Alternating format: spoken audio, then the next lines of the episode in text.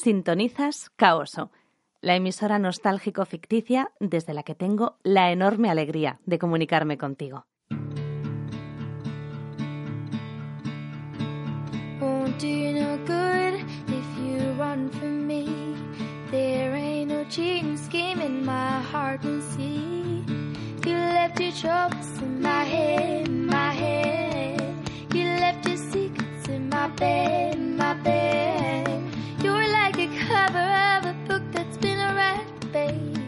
I know a coming next, coming next.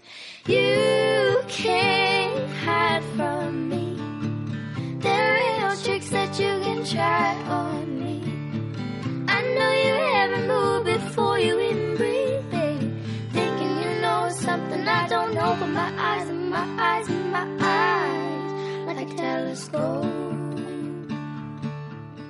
Soy Mamen Serrano y amo la radio. No sé quién eres, ni cómo has llegado hasta aquí. Tal vez por la recomendación de alguien, porque has leído una publicación en Facebook, por curiosidad o por puro azar. Sea como sea, lo importante es que ahora estás aquí compartiendo este momento radiofónico. Y no es un momento cualquiera. Estás siendo testigo auricular, en este caso, del nacimiento de un podcast. Y eso no pasa todos los días. Te voy a contar algo. Desde hace un tiempo, varias personas, pero especialmente una que me conoce muy bien, me animaba a embarcarme en esta aventura. Y me he subido al barco. Es más, me he declarado capitana de mi barco, con un par. Un barco que se rige bajo mis normas de navegación, y eso está muy bien, sobre todo cuando estabas acostumbrada a navegar con reglas que no habías puesto tú. Y ahora que estamos de confesiones, te diré que eso de seguir consejos nunca ha sido mi fuerte. Así que, como hago yo las cosas, tal vez a destiempo, pero con muchas ganas y mucha ilusión, me pongo delante del micro para traer al mundo a este pequeño podcast llamado Locutora en Alaska. Seguro que muchos de vosotros os habréis dado cuenta de que tanto el nombre de la emisora, La Caoso, como el del podcast son una clara alusión y un homenaje a una serie muy muy especial, mi serie favorita de hecho, una serie estadounidense de principios de los 90 que en España se tituló Doctor en Alaska y que en inglés se llamaba algo así como Exposición al Norte. Para mí esta serie es la serie, y entre las muchísimas cosas que me engancharon y me siguen enganchando de ella, están la variedad de temas que se tocaban, la sensibilidad y la belleza con la que se hacía, y también el surrealismo, el humor, todo lo que desprendía, cuidado de la naturaleza, amor por la filosofía, por el arte, por la escritura, la música, el cine, la espiritualidad, la cultura que emanaba, y podría seguir, pero este podcast sería eterno si lo hiciera. Para los que no la hayáis visto, os contaré que arranca presentándonos a Joel Fleischman, un joven médico judío de Nueva York que por una serie de casualidades acaba siendo contratado por un alcalde muy particular para ejercer de médico en un remoto pueblo de Alaska llamado Sicily. El contraste entre su modo de vida urbanita y las peculiaridades de Sicily y las dificultades de integrarse en un entorno salvaje como el de Alaska son las bases sobre las que se desarrolla la serie una serie que además tuvo el acierto de presentar unas historias originales y diferentes en un entorno bello, interesante y novedoso. Además contaba con unos personajes peculiares y sorprendentes, una maravillosa serie coral absolutamente atemporal. Lo que me encantaría es que este espacio que estás escuchando tuviera algo, aunque solo fuera una milésima parte de todo aquello un programa donde temas muy diferentes tengan cabida, un lugar para aprender, para crecer, para reflexionar, para sentir, para contar historias, para emocionar. Una pequeña Sicily de la que formes parte. Un podcast sin duración definida, sin temática definida, pero con el firme propósito de que los minutos que pasemos juntos sean especiales. Hecha la invitación, te toca a ti aceptarla, darle una oportunidad o cerrar la puerta. Ojalá la dejes abierta para que esta locutora en Alaska te pueda acompañar. Si sigues ahí, es que has decidido quedarte y probar suerte con este cajón desastre disfrazado de podcast. gracias, gracias, gracias por la confianza.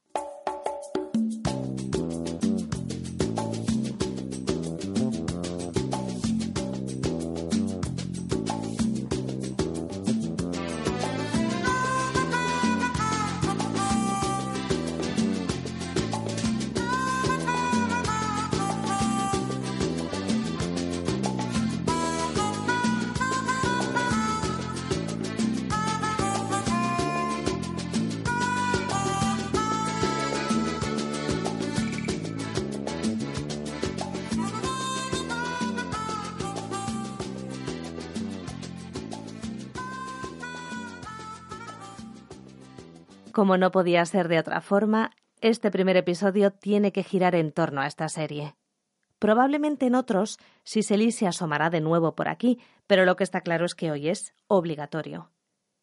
En el segundo capítulo de Doctor en Alaska, conocemos a uno de los protagonistas de la serie, un personaje muy especial, el locutor Chris Stevens.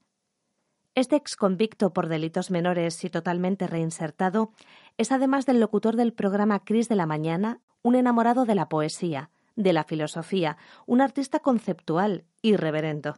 Sí, título que consiguió mientras estaba en la cárcel al contestar a un anuncio de la revista Rolling Stone. Pues bien, lo primero que escuchamos de sus labios en toda la serie es esto. Era un día cualquiera del verano de 1976. Yo era un chaval de 15 años y mi mejor amigo Dickie Heath y yo Acabábamos de robar un coche del aparcamiento de una tienda y como no teníamos nada que hacer, entramos en una casa de la calle de la Colina del Zorro. Mientras Dicky registraba arriba en busca de objetos de valor, yo entré en el salón y cuando me metía una pluma chapada en oro y una pitillera de plata en el bolsillo, encontré el libro que cambió completa e irrevocablemente mi vida. Así que, esta mañana, Chris de la Mañana va a emitir los informes del tráfico y del tiempo, las noticias locales Iba a disfrutar de las obras completas de Walt Whitman. Mientras las últimas lilas se marchitaban en las tinieblas del jardín y la gran estrella la Tierra se hundía por la noche en el oeste del cielo, yo echaba de menos la primavera y deseaba que ya lo fuera de nuevo. Que volviera la primavera con las lilas perennes en flor y la estrella que se hunde por el oeste, pensando en ti, amor mío. Como podéis suponer, vamos a adentrarnos en la figura del gran poeta estadounidense Walt Whitman.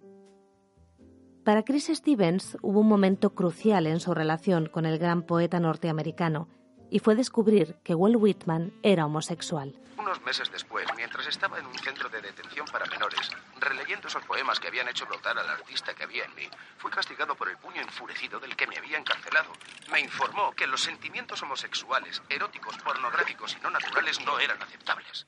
Y no se podían permitir dentro de una institución que se dedicaba a reformar a los mal reformados.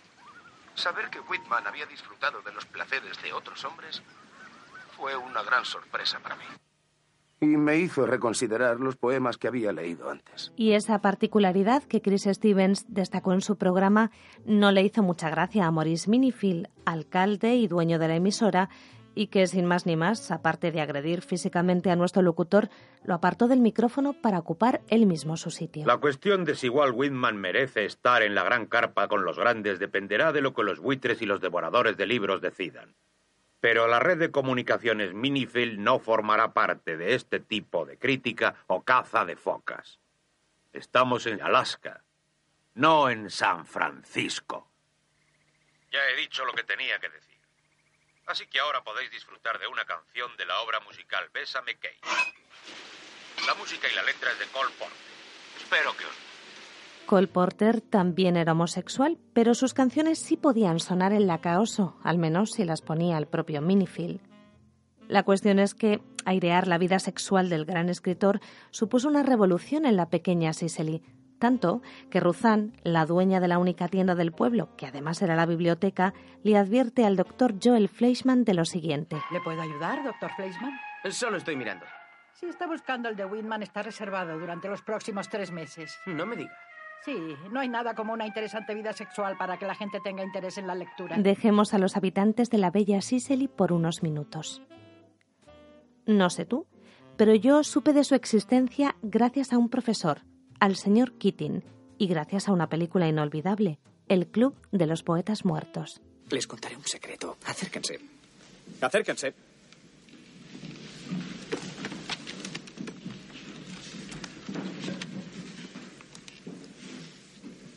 No leemos y escribimos poesía porque es bonita. Leemos y escribimos poesía porque pertenecemos a la raza humana. Y la raza humana está llena de pasión.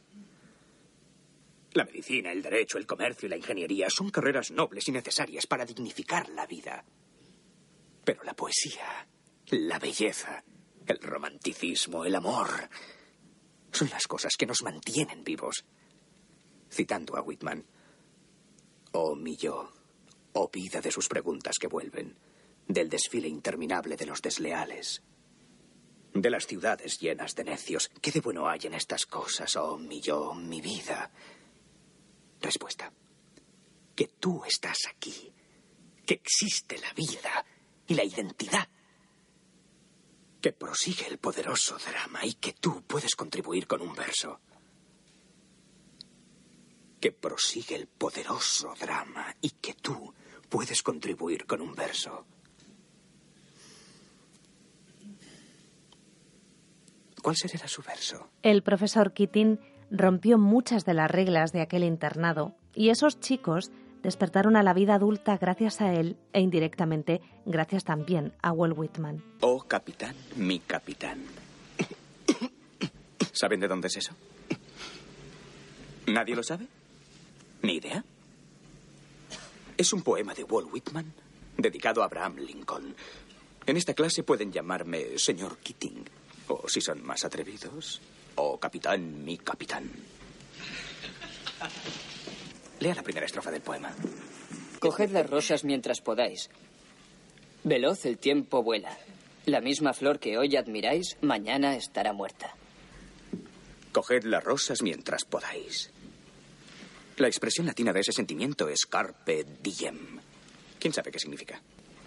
Carpe diem es aprovecha el momento. Muy bien, señor. Mix. Mix. Aprovecha el momento. Coged las rosas mientras podáis. ¿Por qué usa esa frase el autor? Porque tiene prisa. No. ¡Ding! Pero gracias por concursar. Porque seremos pasto de los gusanos. Porque lo crean o no, todos los que estamos en esta sala, un día dejaremos de respirar. Nos enfriaremos y moriremos. Quisiera que se acercaran aquí y examinaran estas caras del pasado. Las han visto al pasar, pero no se han parado a mirarlas. No son muy distintos a ustedes, ¿verdad? Pero si escuchan con atención, podrán oír cómo le susurran su legado. Acérquense. Escuchen. ¿Lo oyen? Carpe. Carpe diem. Aprovechad el momento, chicos. Haced que vuestra vida sea extraordinaria. En este audio que acabamos de escuchar, el profesor Keating parafrasea uno de los poemas más conocidos de Whitman, No te detengas. Pero si hay un momento conmovedor en esta película, es sin duda la escena final, esa en la que todos los alumnos puestos en pie encima de sus pupitres recitan en voz alta los primeros versos del poema Oh capitán, mi capitán, que Walt Whitman había escrito como homenaje a Abraham Lincoln y que estos alumnos dedican al profesor de literatura que les había enseñado a coger las rosas antes de que fuera demasiado tarde. Una de las más bellas y más emocionantes escenas de la historia del cine. Si la medida de perfección del poema se coloca en la horizontal de una gráfica... Señor Keating, nos obligaron a firmar a todos. Tiene que creerme, es verdad. Le creo, Todd. Márchese, señor Keating. No fue culpa Siéntese, suya. Anderson. ¿Otra inconveniencia suya o de cualquier otro? Y le expulso de la escuela. Váyase, señor Keating. He dicho que se vaya, señor Keating.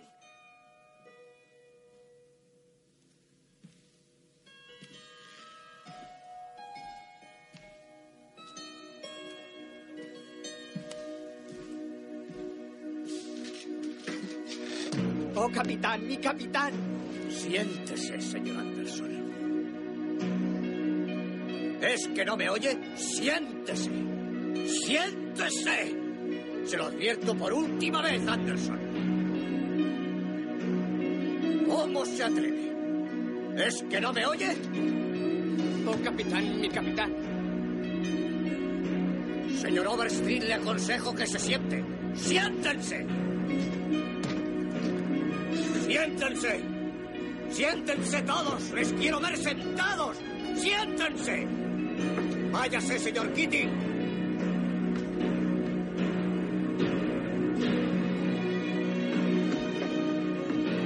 Siéntense todos. Quiero verles sentados. ¿Me oyen?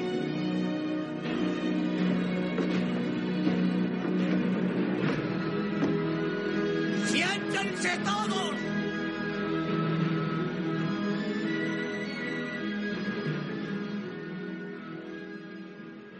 Pues a partir de ahí, mi admiración por este poeta fue en aumento. Lo siguiente que hice fue comprarme su libro Hojas de hierba. En fin, reconozco que en aquel momento Whitman me venía grande y que no entendía todo lo que leía. Con el tiempo, y gracias a unas clases maravillosas de literatura universal contemporánea, nada volvió a ser igual. Esos versos del canto a mí mismo, esos versos iniciales, yo me celebro y me canto, tomaron de repente un nuevo sentido un sentido más amplio, y se convirtió en uno de mis libros de poesía favoritos, y lo sigue siendo, más de 20 años después. ¿Quién era Walt Whitman? ¿Cuál es su importancia? ¿Por qué de alguna manera es otro de los protagonistas de esta película que ha apasionado y sigue apasionando a millones de personas en todo el mundo? Walter Whitman nació el 31 de mayo de 1819 en West Hills, un pueblo de Huntington, Long Island. Fue el segundo de nueve hermanos y pronto comenzaron a llamarlo Walt para distinguirlo de su padre. Walt Whitman es considerado uno de los grandes poetas estadounidenses, tal vez el más grande. Su importancia en la literatura universal es incuestionable. Fue el primero en desvincularse de los cánones formales de la poesía inglesa del momento y se convirtió en el padre del verso libre, de la poesía moderna. Su influencia sobre generaciones posteriores es más que evidente. Pero no solo revolucionó la poesía formalmente, también lo hizo con su contenido. La libertad temática de sus obras es otro de los elementos centrales de la misma. Hojas de hierba, su libro más importante, giró en torno al amor por la naturaleza, pero también sobre sexualidad y la igualdad de los hombres, de todos los hombres y mujeres. Whitman es el primer poeta de la democracia estadounidense. El crítico literario Harold Bloom, autor del canon occidental entre otras obras, escribió en la introducción de la edición del 150 aniversario de Hojas de Hierba.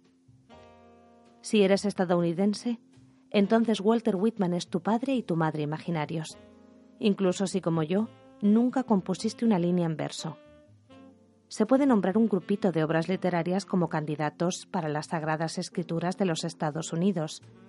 Podrían incluir Moby Dick, Las aventuras de Huckleberry Finn y dos de las series de ensayos de Emerson tituladas La conducta de la vida. Ninguno de ellos, ni siquiera los de Emerson, son tan centrales como la primera edición de Hojas de Hierba. Y ahora, volvamos a Sicily.